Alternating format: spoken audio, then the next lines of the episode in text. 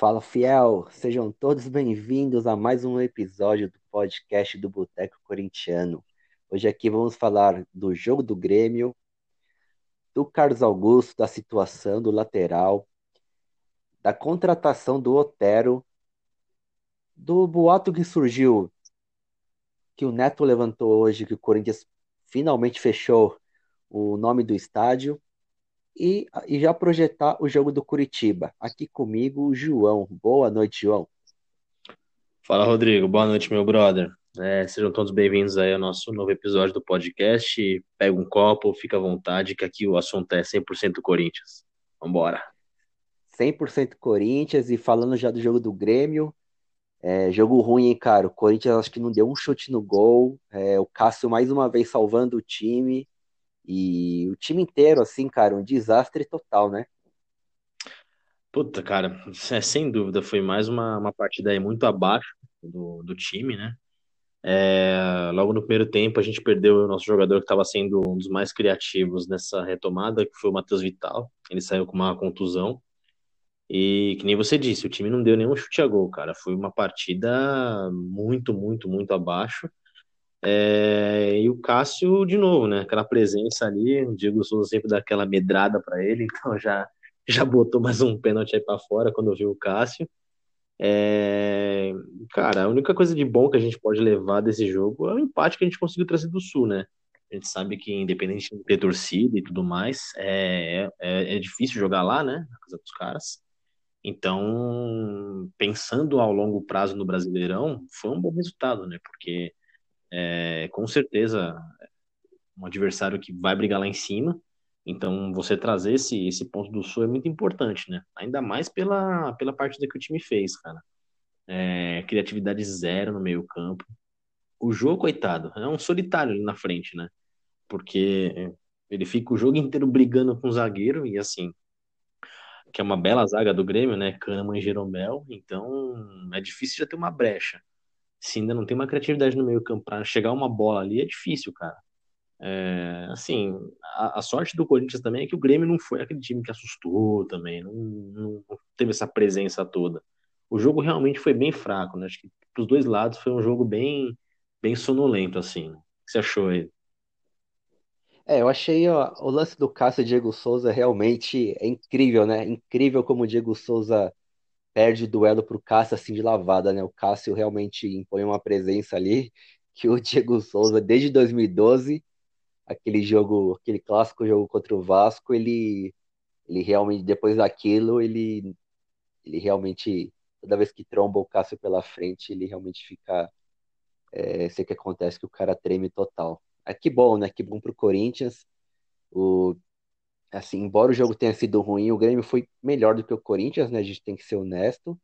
E, e acho que só um ponto para falar, cara, é o VAR, né? O VAR realmente prejudicou o Corinthians demais, porque eu acho que também foi um pouco de malandragem, porque quando aconteceu com o Diego Souza, o Diego Souza estava ali quase saindo ali, né, quando ele caiu para fora do para fora do campo e ele volta e cai do chão. Isso daí fez um alarde total que o VAR deu tempo do VAR olhar e chamar o, o, o árbitro lá para olhar a imagem, que realmente foi pênalti. Mas para o Corinthians também foi. Acho que faltou para o Jô. O Jô logo quando sofreu o pênalti levantou já e enfim, e quando a bola é, rola, logo no lance seguinte, o VAR já não pode mais atuar. Mas, cara, é, mas mesmo assim o VAR prejudicou o Corinthians porque foi um pênalti também pro Corinthians, claro, né? Sem dúvida. E assim, é, os dois lances, concordo que os dois foram pênaltis, só que tem um ponto, né? É, o lance do Corinthians veio antes. Então, se tivesse marcado o pênalti naquela altura, o Corinthians poderia ter feito um a 0 e esse lance de pênalti nem poderia ter acontecido, né?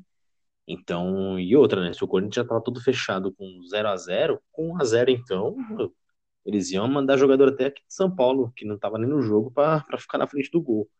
E acho que foi, foi, foi uma, uma decisão com dois pesos e duas medidas, porque é, o juiz nem chegou a consultar o VAR no lance do, no lance do Corinthians. E no lance do Grêmio, ele ficou tempo, procurou ângulo, câmeras, viu jeitos, é, então ele foi analisar o lance, né? O lance do Corinthians ele simplesmente passou batido. E assim, você vendo a, a transmissão a, ao vivo, nenhum dos, nenhuma das duas jogadas pareceu pênalti. Só que no lance do Grêmio, eles pegaram aquela câmera de fundo e viram que o joelho do, do Michel Melancia encostou no, no calcanhar do, do Diego Souza. Só que a mesma câmera de fundo, quando mostra o lance do jogo, mostra também que ele se adianta e o Kahneman toca na perna dele. O Kahneman tinha. O Júnior é transparente. O Kahneman tinha que bater nele para chegar até a bola. E foi o que aconteceu. Só que com a mesma câmera que eles viram o lance do Michel Melancia e marcaram o pênalti pro Grêmio, eles não viram o pênalti pro Corinthians. Então, acho que faltou essa, essa, essa revisão da jogada, né? Porque se é alguma coisa que é contra o Corinthians desse jeito, é apito amigo, não sei o quê, começa aquela falação daquela chatice da mídia, né? Agora, um lance desse, ninguém nem dá bola. Mas, enfim, né? A gente tá acostumado já com essas coisas. É, pois é, e você falando aqui dos jogadores que não foram, né, para lá para Porto Alegre, é, vale ressaltar, agora a gente podia falar um pouco também do Carlos Augusto, né, que o Corinthians está poupando ele até para não sofrer uma lesão, e porque tá bem engatilhado a, a venda do, do Carlos pro Monza, né? Aparentemente, se eu não me engano, o Corinthians está tentando fechar por 4 milhões de euros por 50% e ficando ainda com 50% para uma, uma futura venda. Então, o Corinthians que costuma negociar mal o jogador, dessa vez parece que está fazendo uma, uma, uma, boa venda, né? É isso mesmo, parece que estão dando uma segurada nele já, não só a questão de contusão, né? Até porque Acho que o jogador, quando está nessa fase de negociação, costuma dar uma balada na, na cabeça, ficar mais preocupado em fechar logo do que, do que propriamente em jogar. Então, por isso que o Corinthians também não tem levado ele para os jogos, né? E outra também já ir para um ritmo para o Sid Clay, que provavelmente vai ser o substituto ali.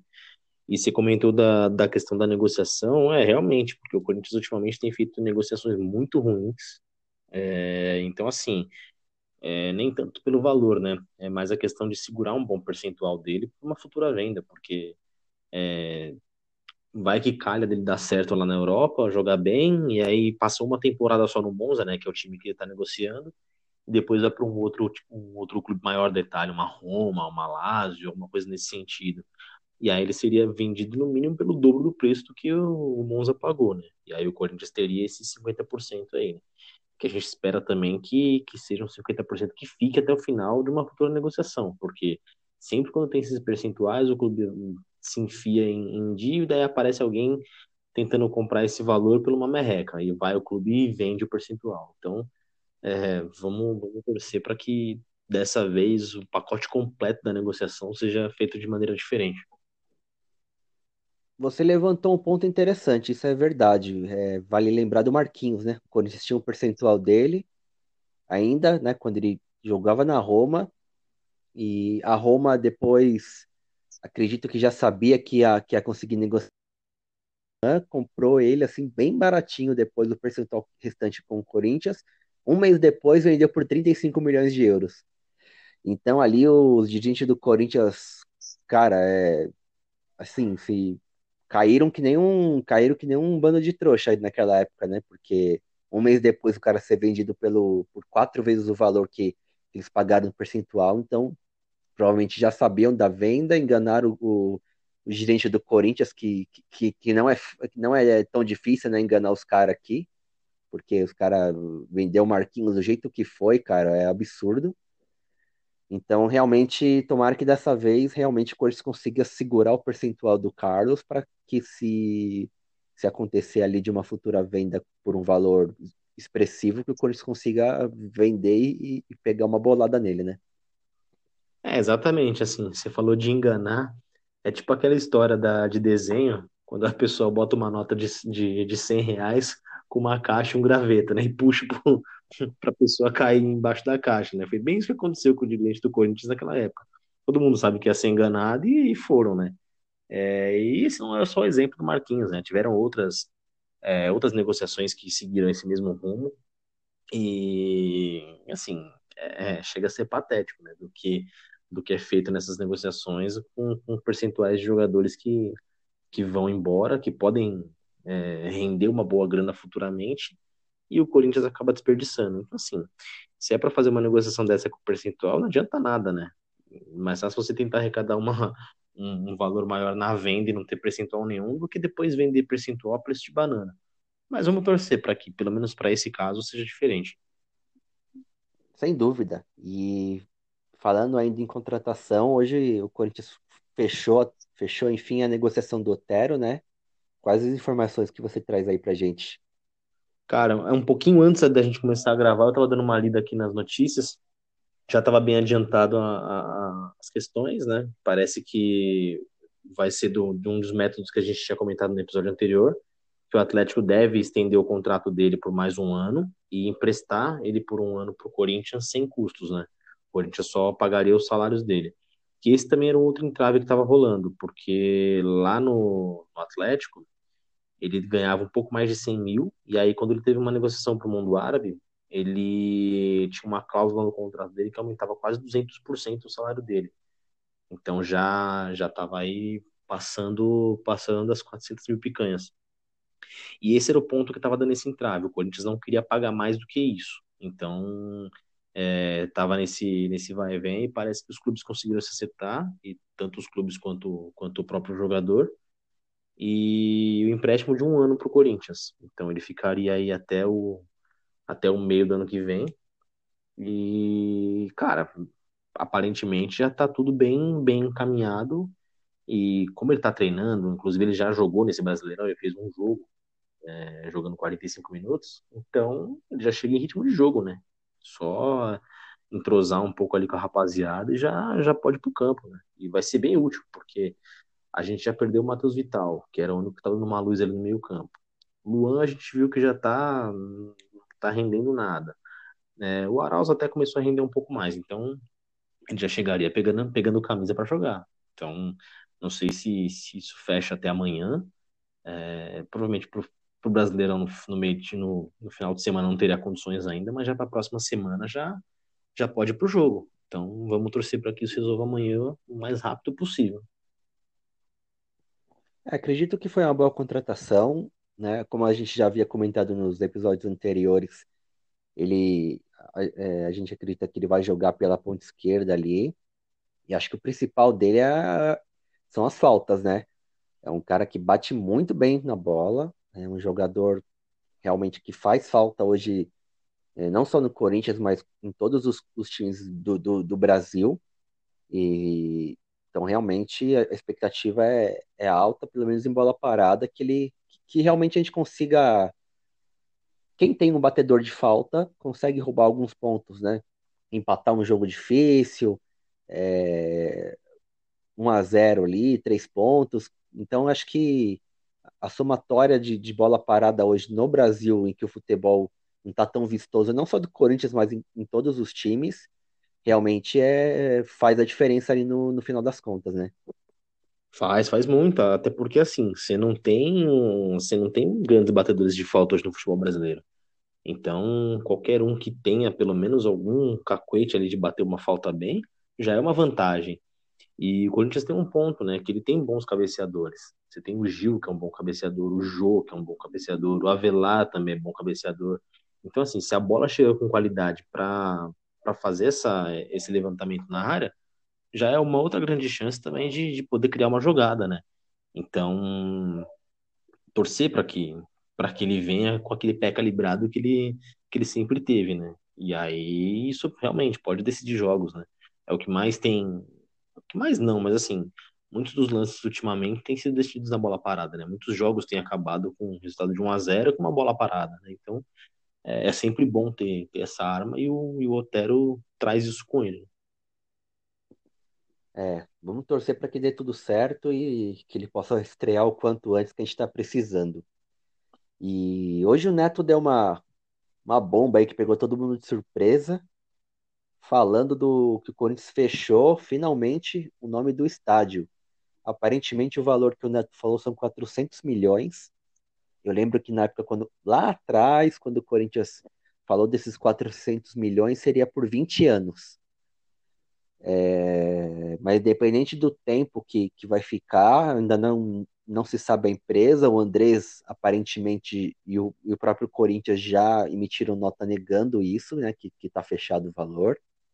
Mas se for verdade, cara, se o Neto acertar essa daí, 400 milhões vai cair como uma luva, né? Ah, vai, mas também confesso que me pegou de surpresa essa notícia hoje, não estava nem esperando nada em relação a isso. É, vamos torcer, né, para que seja verdade mesmo, que não seja só uma, uma especulação aí, até porque é ano de eleição no Corinthians, né, então é, isso às vezes pode acontecer pro, pro Andrés tentar colocar alguém ali da chapa dele para ser o, o próximo presidente e já usar isso novamente como como campanha política, né? De ó, oh, tá fechando não sei o que e tudo mais. E depois chega no final, nada se concretiza. Mas assim, vamos torcer para que isso realmente aconteça, né? Até porque é, quanto antes o Corinthians conseguir pagar a, a, dívida com o estádio, mais rápido ele vai ter poder de, de investimento novamente, né? Porque toda a bilheteria de jogos, tudo bem que agora a gente não tem tido público, mas assim, toda a bilheteria de jogos é revertida para a arena. Então você não tem essa, essa renda que é uma das principais do clube, né? Tirando os patrocínios, a renda de estádio é, é a segunda principal fonte, né?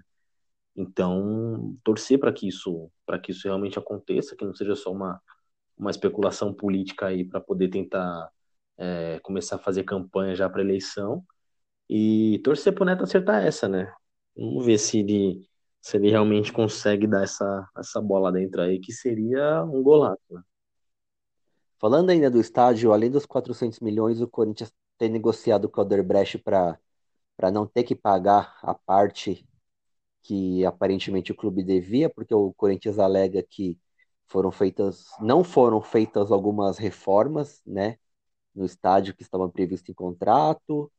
O Corinthians deu todos os, os, os CIDs, né, para o Odebrecht, que dá mais ou menos uns 500 milhões, repassou, né, os CIDs para o Odebrecht então, nessa conta aí, o Corinthians entende, e aparentemente o Alderbest também vai, parece que está é, é, propensa a aceitar a proposta do Corinthians para realmente ficar elas por elas ali, e o Corinthians vai ficar só a negociação com a Caixa, né?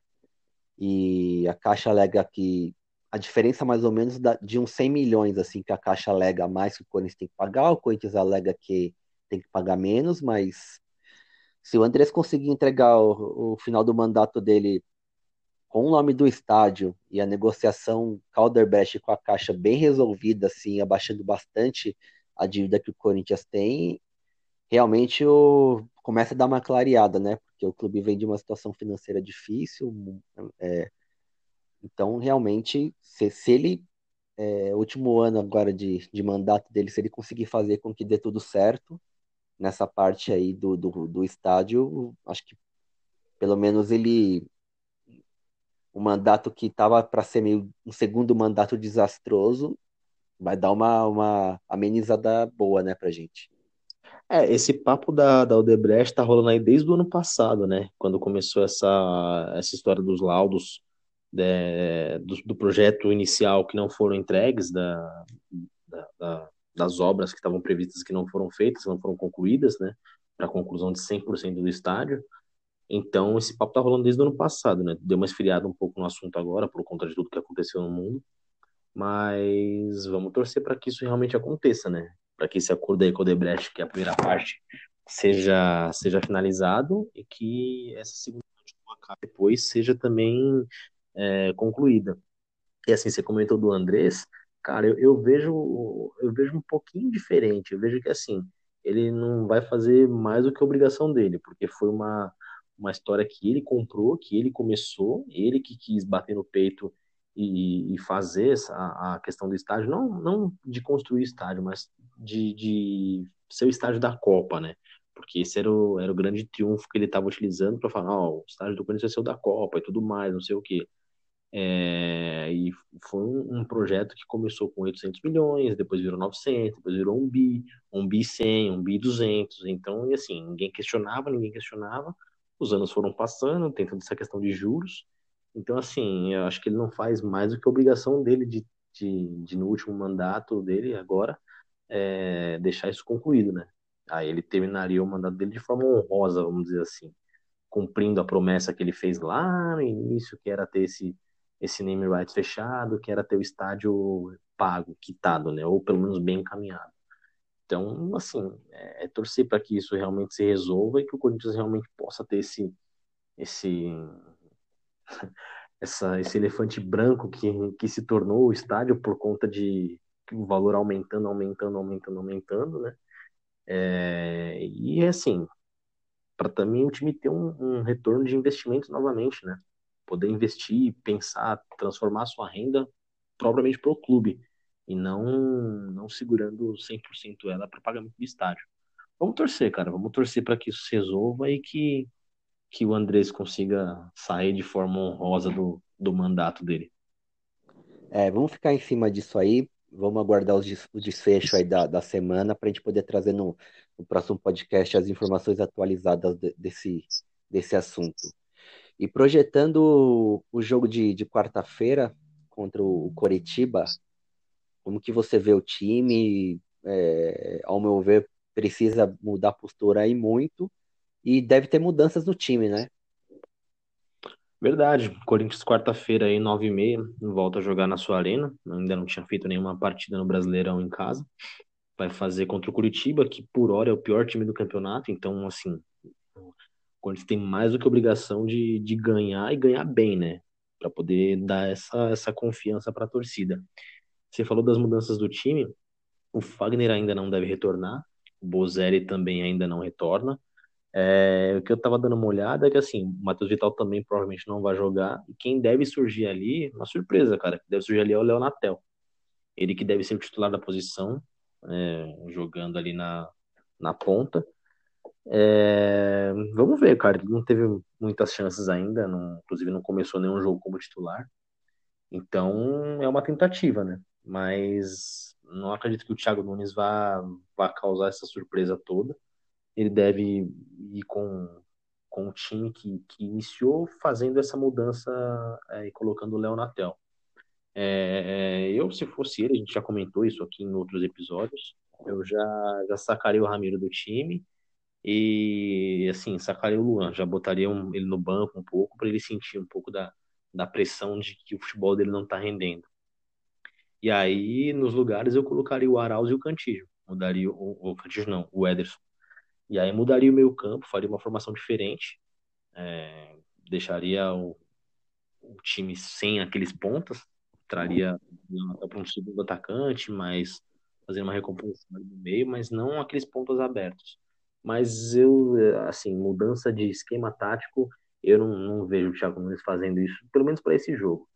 É, o Corinthians ainda vai ter uma sequência agora de, de mais dois jogos, depois ele vai ter um, um certo descanso, entre aspas, para poder treinar um pouco. Então, talvez aí ele consiga fazer alguma mudança um pouco maior. E assim, de expectativa, eu comentei. Vitória, isso não tem nem, nem questionamento, não tem nem dúvida em relação a isso, não é nem algo questionável. E jogar bem, cara. O time tem que, o time tem que dar uma resposta em campo já. Veio de jogos muito ruins salva-se o primeiro tempo contra o Atlético Mineiro, que ali realmente pegou todo mundo de surpresa aquele primeiro tempo do Corinthians. E vamos torcer para que o, o, Corinthians consiga repetir esse primeiro tempo, só que não por um tempo só e desligando totalmente a chave no segundo tempo. Que essa intensidade consiga se manter o jogo todo, né? E foi o que eu disse, cara. O Curitiba é o time mais fraco do Brasileirão por hora. Então a gente tem que aproveitar o momento de baixa confiança dos caras e garantir nossos três pontos é, é mais do que obrigação do Corinthians. E você, o que, que, você, o que, que você projeta, o que, que você pensa em relação a esse jogo? É, você comentou do Fagner. O Fagner ele tá fazendo um esforço muito grande para ver se consegue voltar, é, voltar já no, no, nesse jogo. Eu, é, há notícias que o tornozelo dele já está bem mais desinchado. É, a, a, semana de treino dele da, da, da semana passada já enfim, já estava é, numa, num processo de evolução muito bom, então é, vai ficar meio que para decidir na hora do jogo. Eu espero que ele volte, porque, sinceramente, eu não aguento mais o Michel Macedo. Atrapalhada em cima de atrapalhada, fraco, fraco defensivamente, fraco ofensivamente. Vale ressaltar que no jogo contra o Grêmio, ele, além do pênalti, ele, ele deu uma falha, ele, ele teve uma falha, cara, que o Cássio fez um milagre então, realmente é um, é um jogador que não está passando nem confiança pro time. é, e jogar com e, ter do lado um cara que não passa confiança realmente é, é preocupante, né? Para os defensores. É, então vamos torcer para o Fagner voltar. É, muito se fala que o Gabriel vai ser sacado desse, desse jogo, para que o Corinthians tenha uma saída de bola melhor. A dúvida é: o Cantillo deve ser mantido, mas a, a dúvida está entre Camacho e Ederson, de primeiro volante. Esse é meu medo. E eu, é, eu, eu sacaria também o Ramiro do time e o Luan daria mais uma, mais uma chance, cara. É, porque do Luan, até o, é, o Danilo comentou esse, esses tempos, né, sobre o Luan, o Zidanilo, né, para quem não, não associou, o Zidanilo comentou esse tempo aí que que para jogar no Corinthians ele chegou de um jeito e aprendeu que no Corinthians tem que competir, que quando ele era do, do São Paulo ainda ele, ele só recompunha assim, mas não tinha tanto esforço, e no Corinthians ele tinha que ir até o fundo para marcar lateral, tinha que dar carrinho, que ele, que ele entendeu que não só com a, com a técnica se joga no time, né? Então ele. Então vamos, vamos, cara, é. Toda semana a gente fala isso, tá ficando redundante, mas vamos torcer para que o Luan acorde de vez e entenda que jogar no Corinthians não é só técnica, né? Embora ele também esteja muito mal tecnicamente. Meu é, placar, você... eu vou já. Eu só, ia, só ia comentar que você falou dessa questão do, do, do Luan. Cara, se o cara se diz corintiano e não sabe o que é o Corinthians, então é meio difícil, né? Mas torcer para que ele pelo menos ouça o Danilo e consiga botar isso em prática. É, sem dúvida. E o meu placar para o jogo é. Vou falar Corinthians 2 a 0 Vou, é, gol do. Gol do Jô e, e Danilo Avelar, cara. E, e você, quais são as considerações finais? Já se despedindo da Fiel, agradecer a todo mundo. Nosso, nosso podcast tem sido tem dado uma audiência bacana, a galera tem acompanhado, temos recebido feedbacks bons, então muito obrigado. E, João, por favor, suas considerações finais e já deixa aquele placar. Cara, de considerações finais, vamos torcer aí para que essa negociação com o Otero feche o mais rápido possível é, e que o Corinthians consiga aí ver algumas outras possibilidades no mercado para reforçar esse time. E em relação a placar, eu concordo com você, eu fico com 2 a 0 também, só que eu voto em dois gols do jogo. Acho que o jogo que vai fazer essa, essa diferença vai meter as duas caixas. E do mais, vamos torcer. Vamos torcer para o time fazer uma boa partida e conseguir essa, essa vitória para dar uma, uma arrancada nesse brasileiro. Valeu, galera. Tamo junto. É isso aí, Fé. Muito obrigado. Voltaremos aí nos próximos dias para falar das novidades aí do, do estádio, do Otero, do Carlos e, e as novidades do Corinthians, tudo que, que ronda o nosso Coringão. Muito obrigado a todos e boa noite. Vai, Corinthians!